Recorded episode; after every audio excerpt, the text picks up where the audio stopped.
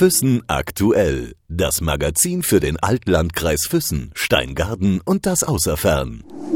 Im Gespräch mit. Wir sind zu Gast heute in einem sehr geschichtsträchtigen Haus bei Andreas Spieß in Elbigen-Alb im Hotel Post. Andreas, kann man sagen, ein Haus mit einer wahnsinnigen Geschichte. Ja, die reicht ziemlich weit zurück. Also das Haus wurde ja vom Anton Falger gebaut, 1826. Äh, wurde dann 1879, äh, wie Falker dann gestorben ist, an die Königin Maria von Bayern vererbt, die es dann wieder 15 Jahre gehabt hat. Und wir haben es dann 1926 wiederum gekauft und seitdem gehört es uns und wir führen es als Gasthof und als Hotel weiter. Das heißt, wir sitzen jetzt tatsächlich also wirklich in historischen königlichen Räumlichkeiten. Ja, wenn man so will, ist so, ja. Also die Täfelung hier im Saal und alles ist alles ein Original von der Königin. Äh, wir versuchen natürlich es auch zum Erhalten. Es gelingt uns teilweise recht gut. Äh, sicher könnte man noch einige Sachen anders machen, aber wir sind zufrieden, dass wir das alles so erhalten haben können. Andreas, lass uns mal ein bisschen tiefer in die Geschichte eintauchen, in die Geschichte dieses Hauses. Wie kam es denn dazu, dass die Königin in den Besitz dieses Hauses gekommen ist? Das kommt aus der Geschichte vom Falger. Der war in München und in Weimar tätig als Lithograf, war ja damals auch ein Koryphäe auf seinem Gebiet. Und er hat sich dann in München mit der Königinfamilie befreundet und hat wahrscheinlich einmal gesagt, äh, so quasi, liebe Frau Königin, komm doch mal zu mir ins Lechtal, da ist es schön. Und äh, man ist ja bekannt, dass die Maria ja gerne in den Bergen war. Sie hat ja den Alpenrosenorden gegründet und ist viel gewandert. Und dann kam sie nach Helbingenalb und hat zuerst, äh, hatte eine tiefe Freundschaft gehabt mit dem Herrn Falger, hat dann zuerst in Elbingenalb in einem anderen Haus gewohnt, äh, wurde auch äh, von unserem Paralechleitner quasi zum richtigen Glauben äh, äh, bekehrt. Also sie ist dann bei uns zum katholischen Glauben übergetreten. Und wie dann der Falger eben gestorben ist, hat der Falger ihr das Haus großzügigerweise vermacht, das sie dann bewohnt hat mit ihrem Gesinde und umgebaut noch wieder. Ja. Wie lange hat sie das Haus dann gehabt? Das Haus hat sie 15 Jahre gehabt. Und sie war immer im Sommer war sie hier. Also im Winter ist natürlich äh, ein bisschen schwierig, aber im Sommer war sie hier. Und der Otto war meistens mit dabei, nicht immer, aber meistens. Beim Ludwig scheiden sich die Geister. Also es gibt Aufzeichnungen, wo anscheinend der Ludwig auch mal hier gewesen sein sollte. Da weiß man nichts Genaues, weiß man nicht. Wie muss man sich das vorstellen? Die kam hier an mit Kutsche, mit ihrem Hofstaat, hat Bedienstete dabei gehabt, oder?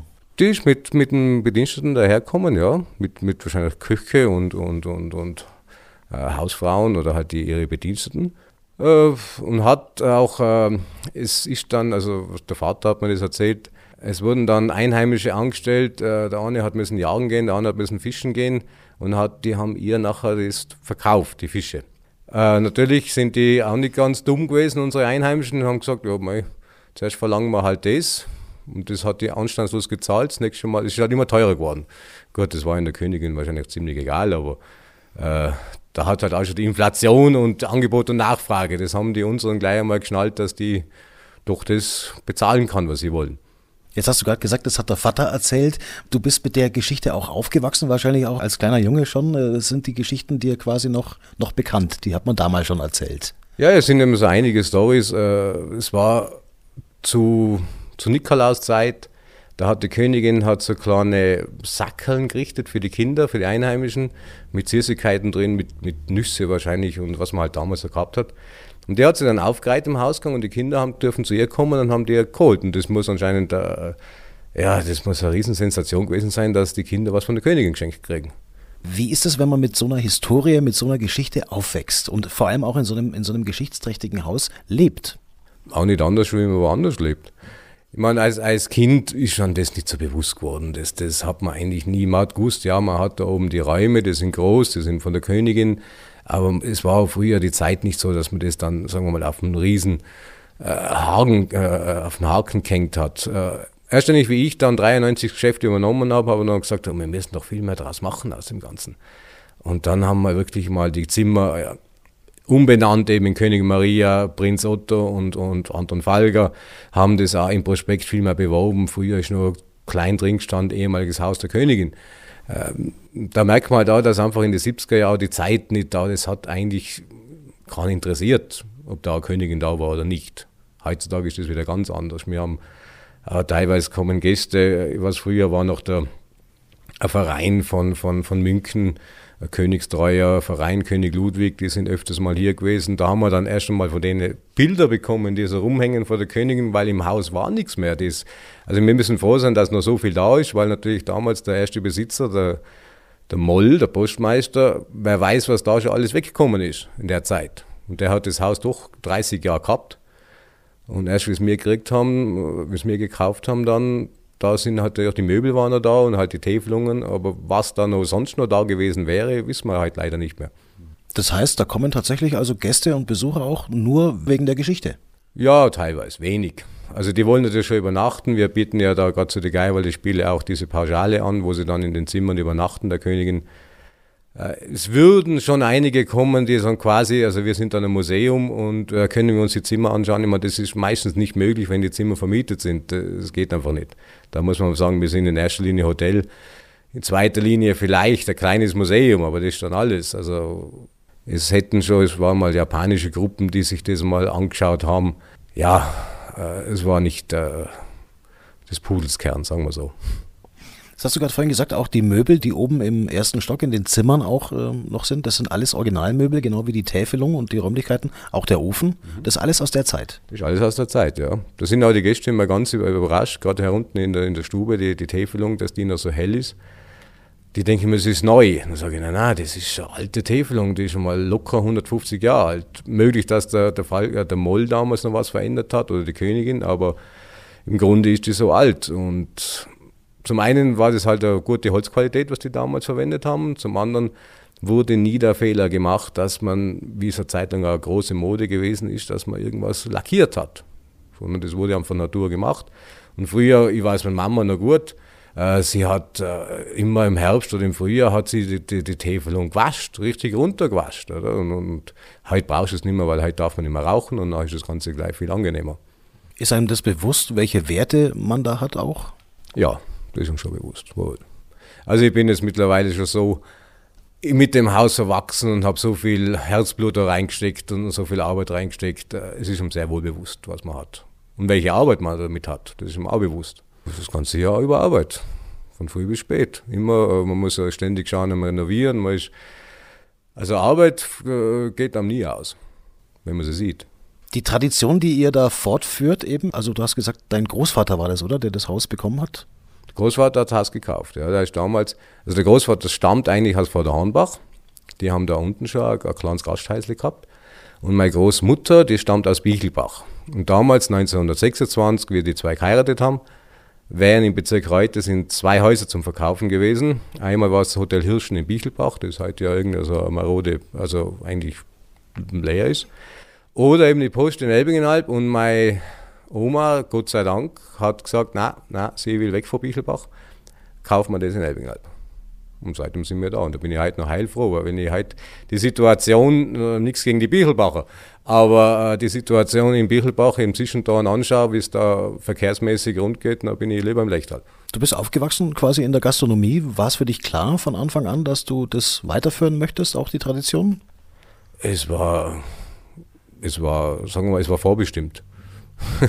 es ist halt so, wenn man, ich bin der Jüngste äh, äh von, von einer Schwester gehabt und einen Bruder habe ich noch und der Jüngste, da hat es halt geheißen, ja, du wirst schon mal Koch, du übernimmst schon mal und das wird da halt so als Kind so, sagen wir mal, eingetrichtert, dann machst du es. Äh, ich hätte wahrscheinlich auch was anderes gemacht.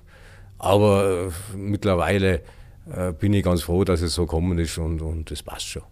Drei Geschwister wart ihr. Du bist der Gastronom in der Familie, so gesehen. Genau, ja. Ich bin der, Gastronom, also ich bin der, der Handwerker, der Gastronom. Der, mein Bruder, der ist sechs Jahre älter, der lebt in Zürich, ist Schauspieler und Regisseur. Und meine Schwester ist leider schon vor zwei Jahren verstorben, die war äh, in, in Reute in der Versicherung tätig. Das hast du gerade deinen Bruder erwähnt, äh, sehr bekannt ja auch bei uns, nicht nur bei uns im deutschsprachigen Raum. Stichwort Ricola, oder? Das ist der Mann von meinem Bruder, das ist der Erich Vogt. Der hat damals die Ricola-Werbung gemacht, wer hat es erfunden? Und die zwei haben schon seit 20 Jahren, 25 Jahren haben die in der Schweiz einen großen Erfolg. Also Erich sowieso, Erich ist Erfolgsschauspieler. Und mein Bruder macht Regie. Äh, sie haben seit einigen Jahren äh, eine Firma gegründet, Spock Productions. Sie produzieren Märchen, sie produzieren Theaters. Und nächstes Jahr ist er auch wieder auf, auf der Lechtaler, auf der Geierwalli-Bühne, wo er Regie führt beim Lechufer. Das hat dich nie gepackt, irgendwie das, das, das Fieber vielleicht, die Schauspielerei? Nein, um Gottes Willen. Um Gottes Willen, nein, das gar nicht. Nein. Da bin ich, also da bin ich eben er ist der Künstler, ich bin der Handwerker, ich, da kann ich damit nichts anfangen. Wurde hier schon gedreht in diesen Räumlichkeiten auch? Ja, es war einmal der Bayerische Rundfunk, hatte mal einen kleinen Bericht gedreht. Das waren, glaube ich, elf Sekunden.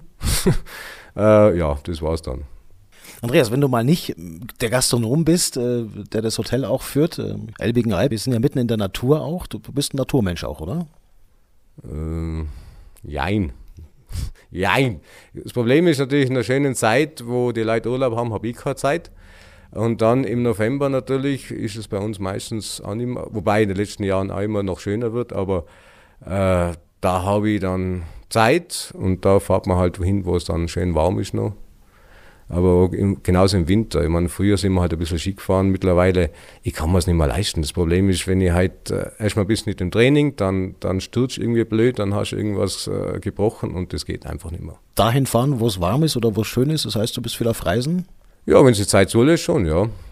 Also wenn uns so gar nichts einfällt und wir nicht weit fliegen wollen, nachher bieten sie die Kanarischen Inseln an.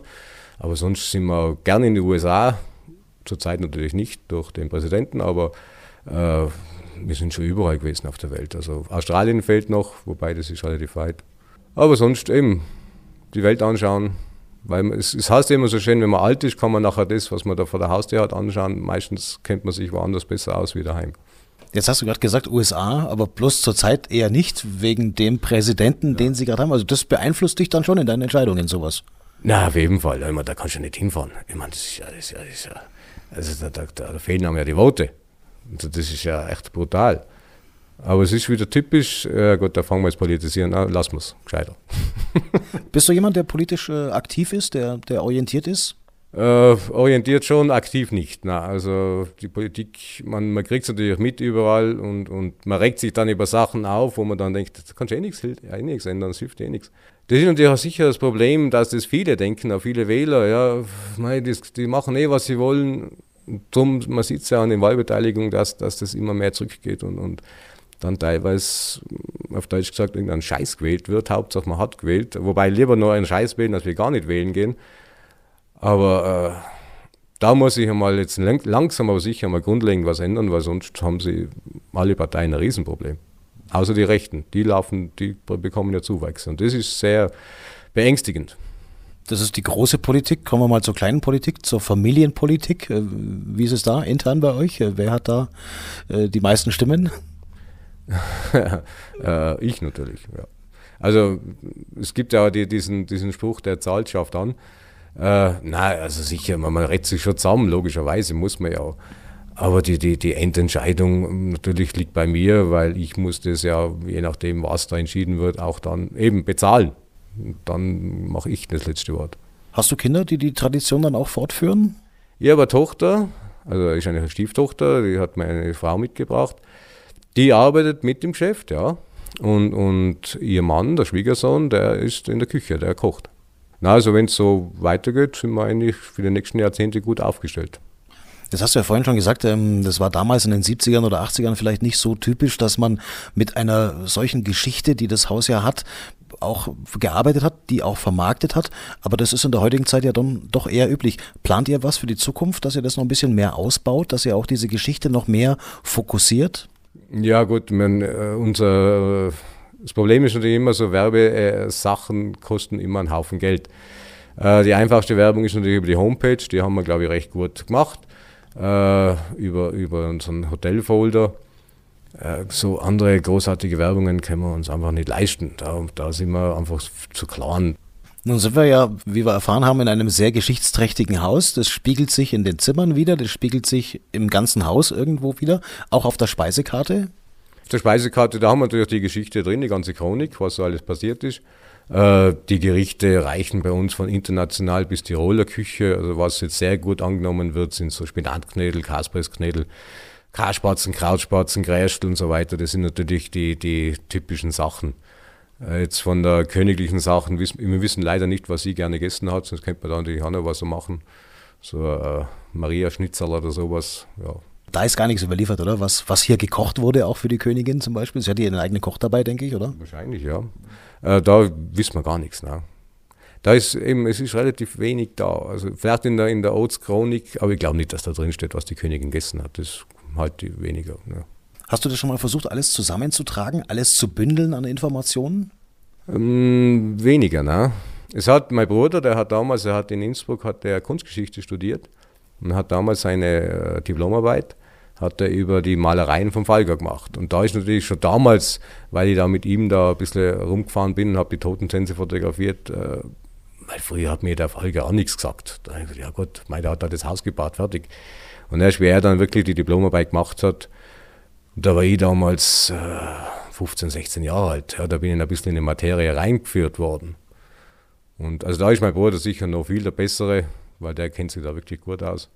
Man lernt immer wieder mehr dazu. Wo ich auch sehr viel gelernt hat, war damals vor, vor zwei Jahren dem Stück Totentanz vom Falger, also auf der Geierwalli-Bühne, wo ich auch Sachen erfahren habe und ich, aha, so war das. Ja.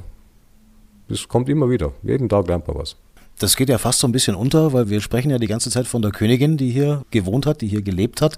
Aber der Feiger, der das Haus gebaut hat, der geht es fast so ein bisschen unter. War ja auch eine große Persönlichkeit. Ja, eigentlich schaut, ja. Eigentlich war der, ich will jetzt nicht sagen der interessantere, aber der war natürlich, das war, wie würde man sagen, Hans Dampf in allen Gassen. Der hat alles gemacht. Also der war, wie er jung war, war Lithograf, da muss er wahnsinnig gut gewesen sein.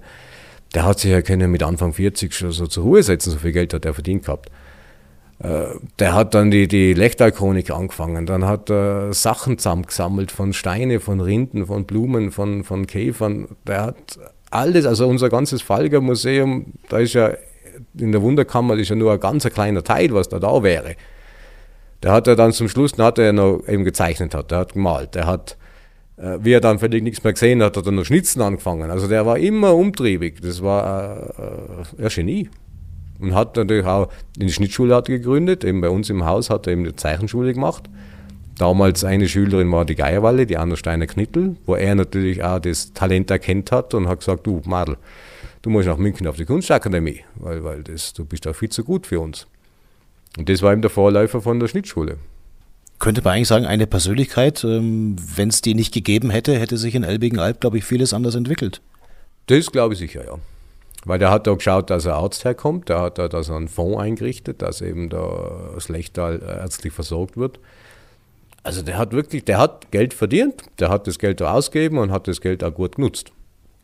Das ist, war wirklich, also wäre halt interessant, den mal, wenn man das Zeit zurückdrehen könnte, ihn mal persönlich kennenzulernen. Und der hat das Haus hier gebaut und hat es dann der Königin vermacht. Genau, ja.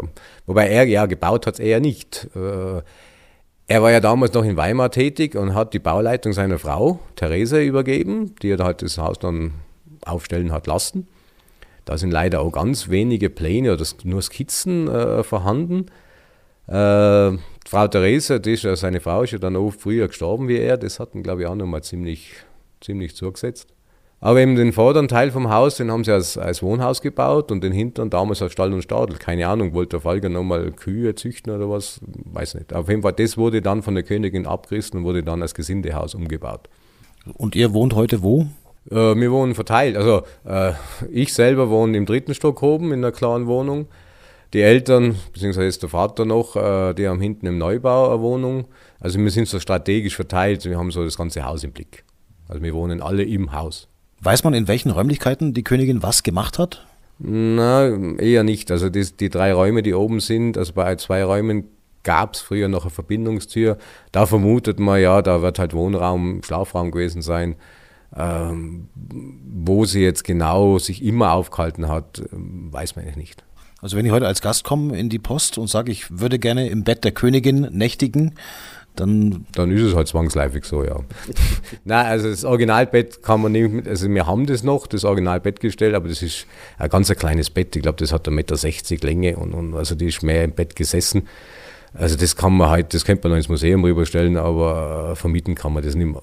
Also die Betten, die oben sind, die sind, die haben wahnsinnig, also die sind normallängig also zwei Meter, eines hat sogar zwei Meter zehn. Muss mich eh wundern, wahrscheinlich hat man irgendwann mal die Seitenteile neu gemacht und das Ganze verlängert, wobei die auch recht alt ausschauen. Also dass sie damals schon so riesen Betten gemacht haben, wundert mich eigentlich. Spürt man diesen royalen Geist hier im Haus? Einen royalen Geist? Hm, ja, na, nee. nein, da muss ich jetzt wirklich sagen, na, also royaler Geist, na. Es ist natürlich sicher, wenn man den Gästen heute die Geschichte erzählt, da sind sie alle ganz erstaunt und, und aber das ist jetzt kein royaler Geist in dem Sinn. Es ist teilweise ganz interessant, dass, dass weil ich vermiete die Zimmer auch ganz normal. Es ist ja nicht so, dass ich das immer so an die riesen Glocke hängt, sondern gerade wenn auch Reisegruppen kommen, die bekommen halt die Zimmer dann einfach. Und dann denkst du, ja, jetzt tust du den Leuten was Gutes und gibst ihnen der Königin Maria. Und dann, kommt, nein, nein, nein, also so, nein, das alte Zimmer, nein, das gefällt uns nicht. Und da denkst du immer, ja, Heiland, zack, oder was wollt's denn? Ich meine, äh, da hat Königin schon drin geschlafen, was, was. Ja, das ist ein Unterschied. Die Geschmäcker sind verschieden. Teilweise sind eben gerade junge Leute, die wissen es gar nicht zu schätzen. Andere wiederum, junge, die sind voll begeistert. Das ist, mm, ja, da muss man halt dann einfach sagen, okay, ihr wollt es modern und die anderen wollen halt alt. Also das Hauptziel ist schon, das alles so zu erhalten, wie es ist. Natürlich, natürlich. Das ist ja unsere Existenz ja auch, ja. Und, und äh, es soll so bleiben, wie es ist, natürlich moderner und so weiter. Deswegen haben wir ja müssen ja damals, äh, das war 99, haben wir müssen eben diesen ersten Stock, wo eben diese alten Räume sind, den hat man eben früher, da war nur fließend Wasser in den Zimmer und die Dusche und WC war am Gang.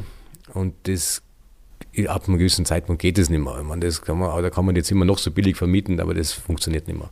Und dann haben wir halt müssen Abstriche machen, haben halt müssen die großen Zimmer ein bisschen zusammenreißen und haben müssen Duschwitze reinbauen, weil äh, wir können sie nicht das Museum stehen lassen, wir müssen sie vermieten, die müssen ja Geld bringen. Und da haben wir halt müssen dann Abstriche tätigen. Wir haben es relativ gut renoviert, also äh, schonend aber natürlich ist da dann ein Flatscreen hängt halt drin und, und, und Dusche WC, ja. Das hat die Königin nicht gehabt. Hätte der Königin aber sicherlich auch gefallen. Äh, weiß ich nicht. Ich glaube, die ist lieber in die Berg gegangen und also über Fernseher, aus dem Fernseher reingeschaut. Andreas, vielen herzlichen Dank für den Einblick in die Geschichte des Hauses, in die Geschichte der Familie und für die Zukunft alles Gute und hoffentlich auch die Erhaltung der Tradition. Vielen Dank, danke fürs Interview und wir schauen, dass es weitergeht und solange es rund geht, sind wir zufrieden. Füssen aktuell, das Magazin für den Altlandkreis Füssen, Steingaden und das Außerfern.